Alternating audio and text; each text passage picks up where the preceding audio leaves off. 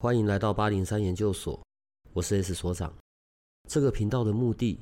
是要让正在神秘学上探索、找答案，或者感到好奇的人，可以有个经过筛选、安全并且中立的参考，也许可以找到解答，也或者是获得状况的解决。欢迎你在这里和我们一起接触神秘学里有趣的人事物吧。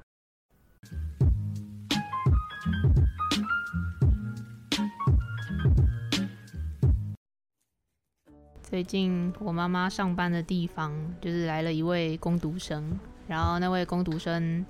他的工作效率实在不是很好，但是很有趣的一个点是，他跟我妈妈是同一天生日的。那我妈妈可以算是一个工作上的女强人，就是她对自己工作方面的事情是非常要求，并且态度严谨的。但是因为他们是同一天生日，所以。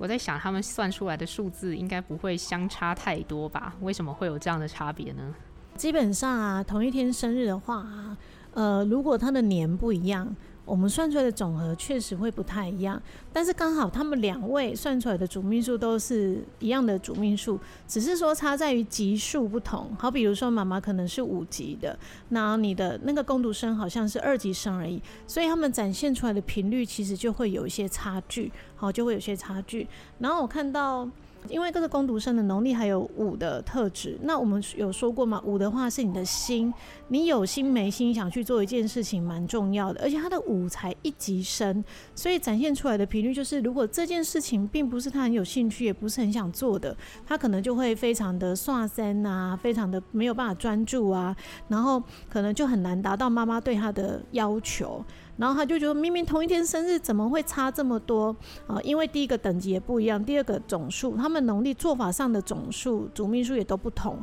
所以不见得说同一天生日的人，他们的品质就能够如出一辙。那老师有提到，就是等级，好像说有灵魂等级有七个层级，是不是？对啊，灵魂等级有分成一到七级。那如果是像这个孩子，他是一级生，就我们就想，一级就像小朋友嘛，来体验的，来玩的，所以有可能他不会。太用心，不用不会太专注在这个状态，也是有可能，因为他就觉得啊，就是来玩游戏而已啊的那种心态啦。那如果说等级有到二级，他就比较像是呃比一级生更擅长一点点啊、像我们说像小学生的特质，我可能不是很擅长，但我我我会比较积极一点点。你叫我交作业，我可能是拖到最后一天才交的那一种。那如果到三级，我们就会有再要进一点。三级像国中生嘛，我懂。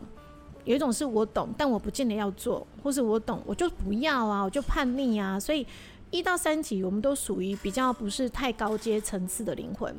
那如果是四级以上呢？高中生的频率、主动性、积极度比较高一些了。那五级生、大学生当然就比比我们高中生更擅长嘛。然后可能拿捏啊、时间拿捏啊，或者所有的规划啊，都会比较是更积极、更有更有行动力的。六级跟七级，我们就会讲像硕士班、硕士班跟博士班能力上的展现，如果是到位的，基本上展现出来的就会是更好的层次的的状态。所以其实确实还是会有等级之差。那像我妈妈跟她的工读生，就是他们差了三级嘛，所以他们可能会在讨就是讨论方面，或者是在一些传达方面，他们可能就会。接不上那个频道，就是他们没有办法 互相理解，所以假设我真的跟这个人可能等级差的很多，我们之间的关系可能就会比较不友好吗？不一定是不友好，只是说当你们等级，比如说一个一级，一个七级的，你们在互动的时候，我们就说这有点像大灵魂跟小灵魂在对话。大灵魂跟小灵魂，他们的层次可能频率就不同嘛，所以你说你要他们有多对接，或者是他们频率能够多共振，我觉得就比较可能需要一点时间。那如果假设一妈妈是七级，那我如果这工读生有到五级到七级，就属于是大灵魂跟大灵魂对话的时候，他们的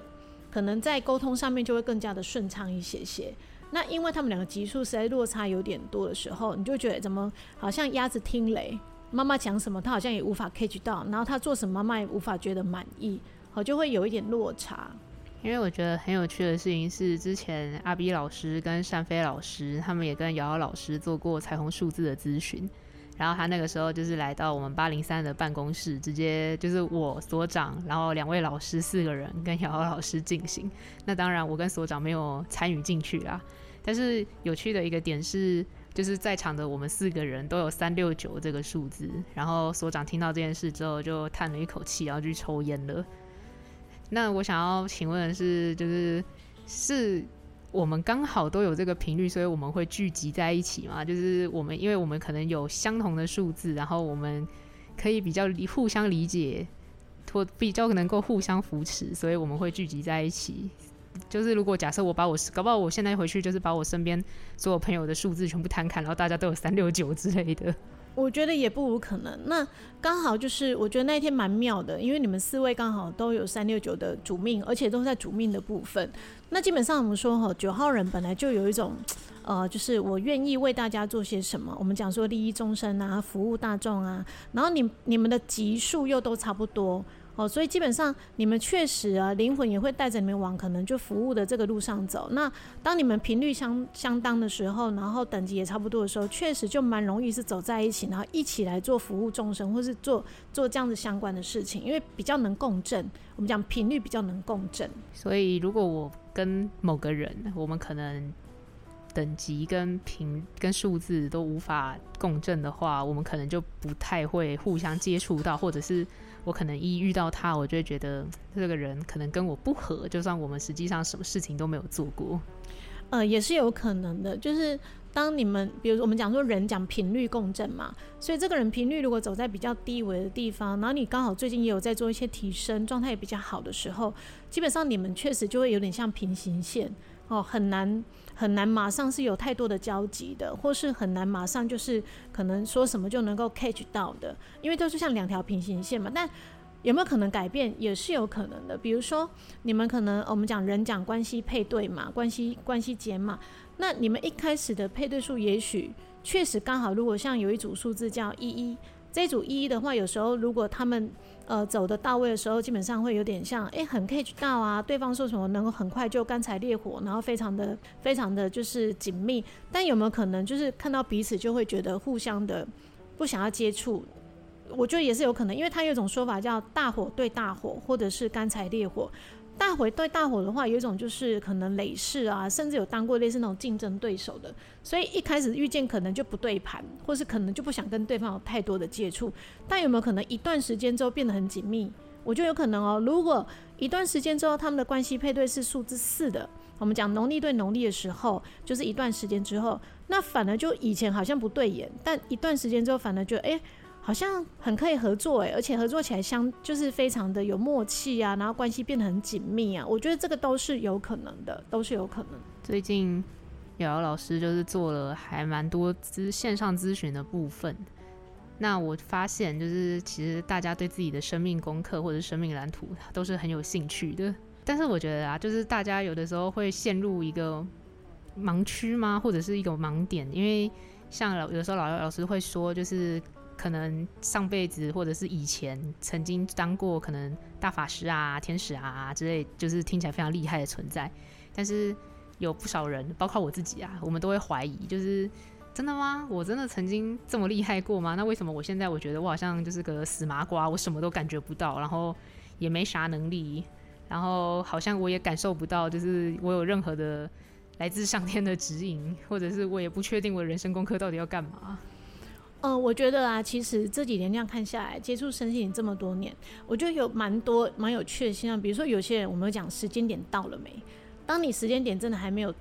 那个时间还没到，然后很多事情还没具足的时候，确实你会对某些东西、某些工具没有感觉。可是当你时间点到之后，突然觉得，哎、对我莫名对对什么好有兴趣哦，对数字好有兴趣哦，对灵气好有兴趣哦，然后对什么什么好有兴趣哦，那个真的是时间点到之后，灵魂有所安排，那会有人事物来，可能有这些契机让你去接触到、看见，然后你会慢慢的，我们我们有一种名字叫自我觉醒。自我觉醒，或是灵魂的觉醒，那你就会突然觉得，哦，我想起我是谁了。好，以前可能有过很多身份，我们刚刚讲很厉害的身份，那我为什么现在没感觉呢？因为有时候我们太用大脑去看见事情，去看，然后眼眼不见你没有看到，你就觉得一定没有。可是有时候是你时间点到的时候，你刚好也在做一些功课，不断的锻炼，然后你到提升那个层次的时候，你那个能力才会慢慢的彰显出来。好，所以不见得每个人一出生就能够马上接接回来他以前的能力，或是以前的那种状态。对，所以我觉得采用数字就是它有分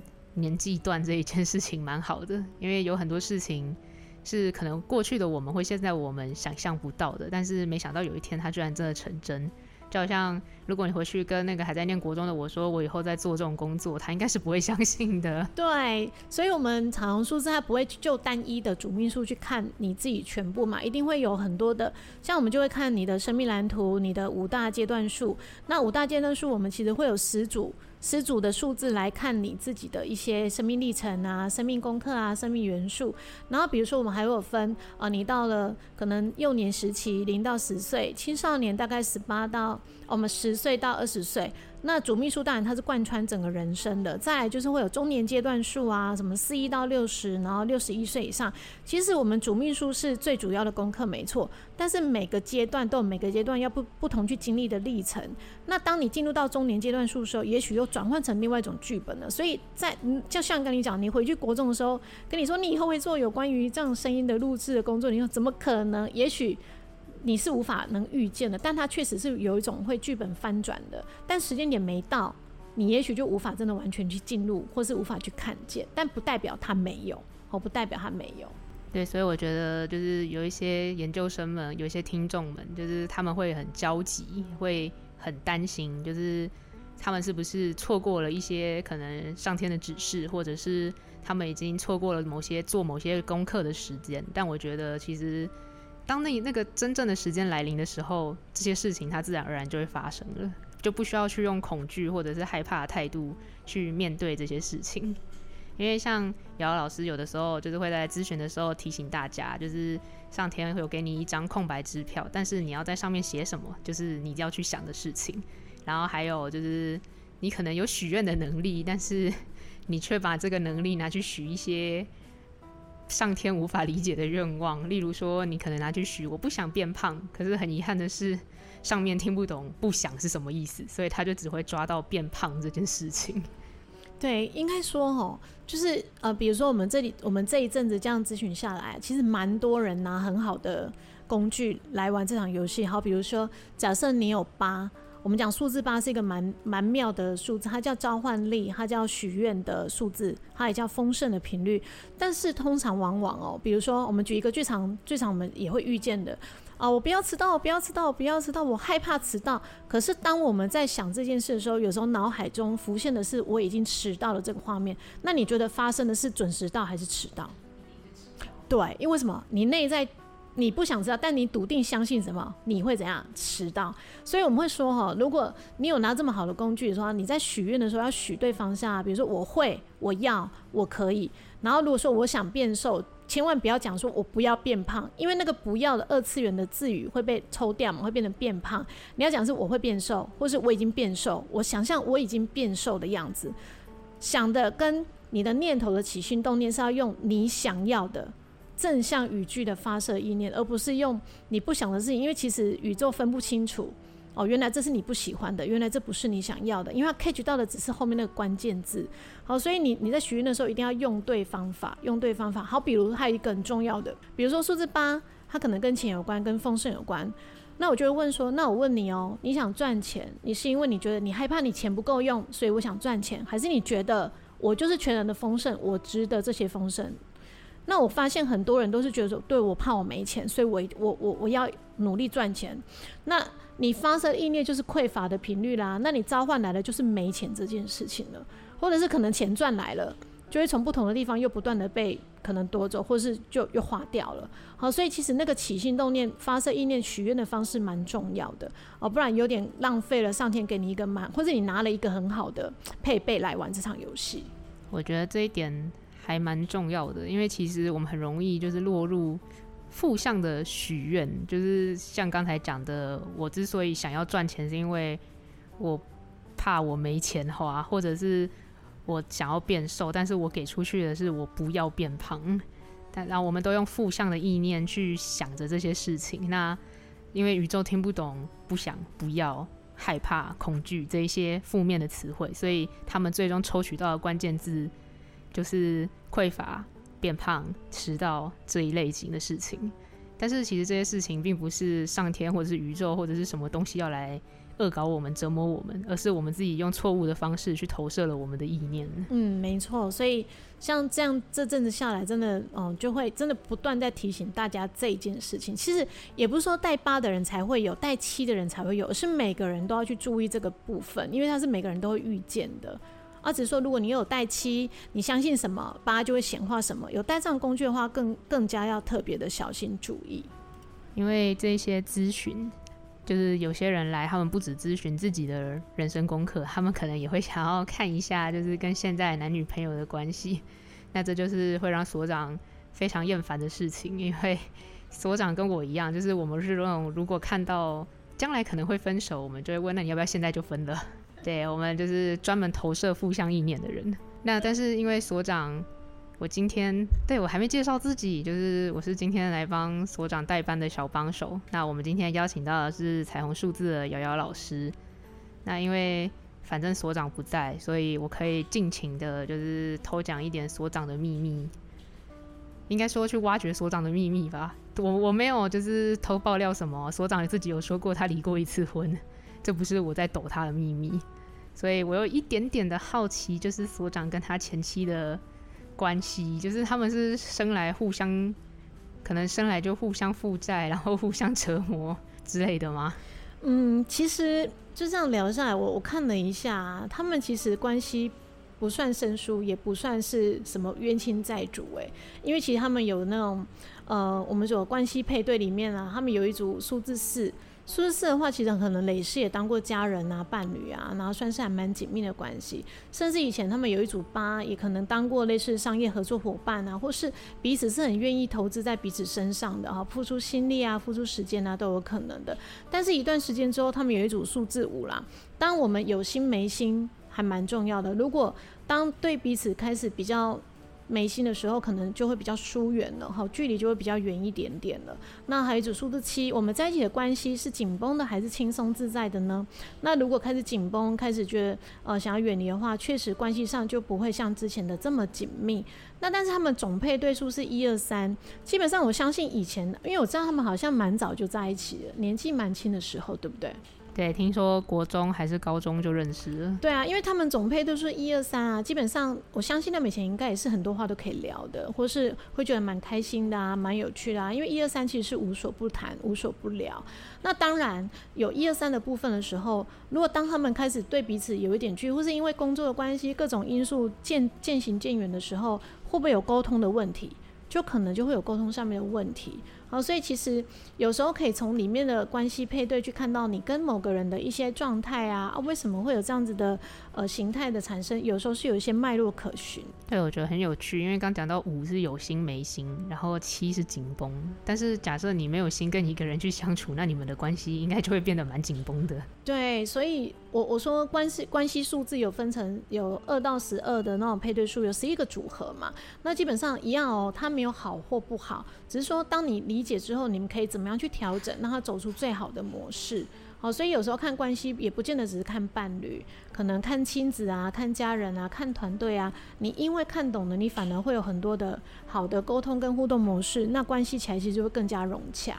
那因为刚刚讲到就是关系的这个数字，我们不只可以拿来看，就是可能男女感男女感情，也可以拿来看，就是团队或者是看亲子。那就是如果我是要看。团队或者是亲子，他有什么跟可能看感情不太一样的地方吗？比如说，像最近其实蛮多呃个案有问我有关于我怎么跟我的小孩互动会是最好的。那我们在看亲子的时候，基本上我就讲说，如果如果你们的数字，比如说小孩数字也是很五的人，五就什么喜欢自由嘛，然后你们配对数起来又是比较呃像五的啊，或是有那种七的啊，那我一样就讲说，你们的关系不要让自己陷入太紧绷的状态，或是不要。太严厉，比如说有的就想说，我我说什么你就要做什么，但是有时候你你跟他硬碰硬，你就没有办法达到你们最好的模式。好，比如说假设他们的配对数是十一好了，十一，一讲的是个体嘛，那十一是不是两个独立的个体？那两个独立的个体是必要彼此的尊重。那如果两个都硬碰硬，啊，你觉得你是妈妈，所以你就可以对小孩下命令、下指令。那这个孩子也是一个很有想法的个体，那会不会有冲撞？是不是？我刚讲嘛，一要么就是干柴烈火很好的，要么就是什么大火对大火，可能就会有很多碰撞啊，会有很多的可能就是呃不开心的事件的发生。那我们看见之后，是不是就懂得哦彼此尊重，或是可能就是要平等的地位去看待一些事情？那我觉得在亲子上面，你就可以去减少很多的摩擦。好，你可以知道怎么样去调整你的方式。那我想要问一个可能有点笨的问题，因为不管是看男女朋友，或者是看小孩，通常是一对一的看嘛，就是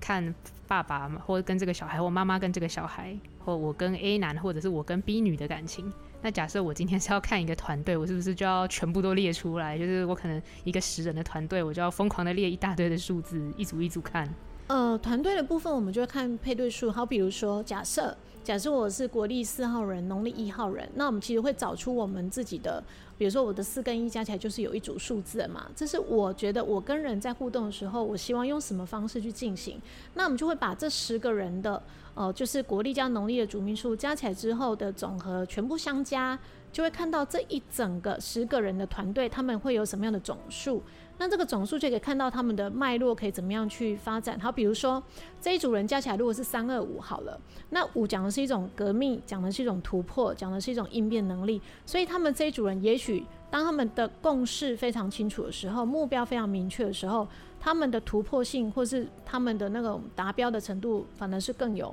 好、更有力的，好更有爆发力的，好诸如此类。我觉得这一部分真的很有趣，就是我们可以从同样的一个数字里面看出，就是有这么多不同的端倪，就是不管是对男女朋友、对爸爸妈妈、对小孩，甚至是对我的 teammate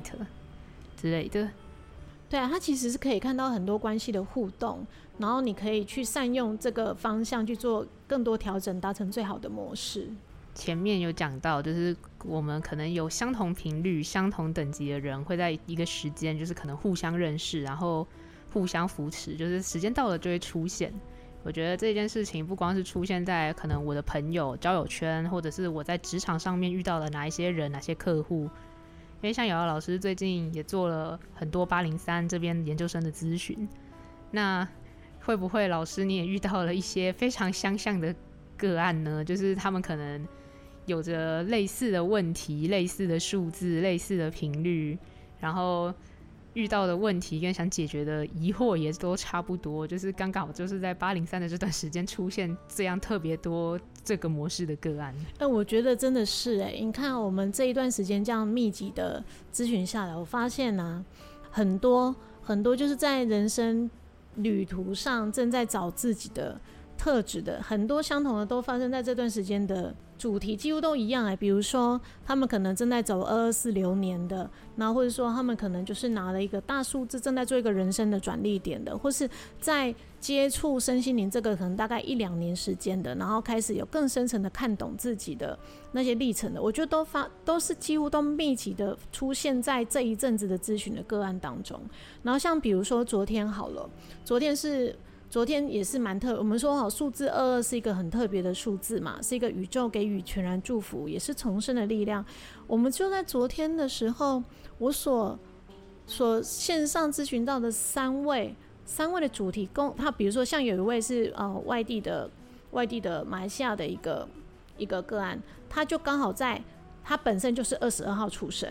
然后，而且他的流年就即将进入我们所谓的二二的大流年里面来，然后完全就是共识在我们昨天的频率里面。那因为他其实正在一个茫然的交叉点上面，但是其实从昨天他的生命蓝图有给了他一些建议跟方向提醒之后，他突然觉得好像突然有点豁然开朗了，更知道可能他的方向哦，原来他拿了什么工具，他可以怎么做，好像更加的笃定他的信念。那当他越笃定的时候，我常讲说，二二他就是拿了一张空白支票。宇宙给了你一张，就是你可以自己填的空白支票。那你有填，你就是他就能聚焦给你礼物；但没有填，他依然是空白支票。所以当他昨天他就说，哎，好像给了他一些方向，让他能够更聚焦之后，他的人生方向好像突然就噔，突然有点闪光了。那他就会有一所。改变，改变之后剧本就会翻转，翻转之后人生的什么，就是有点像重生的感觉了。我觉得这阵子遇到蛮多蛮多位正在这个点上的人，而且正在走二二的人，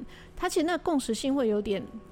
有点多哎，你像昨天几乎那几位都是在走这样的频率，然后或者是说，呃，就像我们刚刚讲的，最近很多人都是以前都拿过大巫师的频率啊，是天使长的频率啊，或是将军的频率啊，确实他们这一阵子也在学习带人这件事情。因为你看哦，大天使长他就是带团队的嘛，带中天使、小天使，将军也是带团队的。那我发现这一阵子有好几位、好几位个案就正在学习，就是我怎么去领导团队。怎么样把团队带得更加的有效率？哦，我觉得其实大家主题都都蛮雷同的，哈，就是其实好像今天的个案几乎都是一样的主题，然后每每一天同一天安排的个案几乎主题都走在一样的节奏上面，我觉得还蛮有趣的，还蛮有趣的。好，但是如果说当你在茫茫然的时候，能够看懂的剧本，我觉得是一个上天送来的礼物，因为你会更清楚设定你的目标跟方向，可能就比较不会走冤枉的路，然后你会更快的调整调整走回你该有的正道上。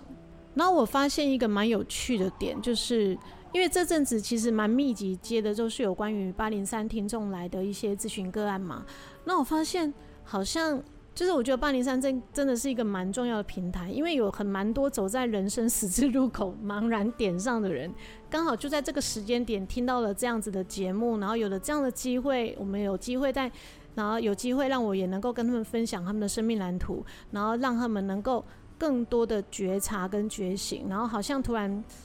我觉得因为这个时间点聚合在这里，那我觉得这对我来讲也不是偶然。好，我们常讲一句话，所有的安排都是当下最适合的安排，所以会在这个时间点遇到这样的人事物，听到这样子的频率，听到这样子的一些讯息，我觉得真的都是。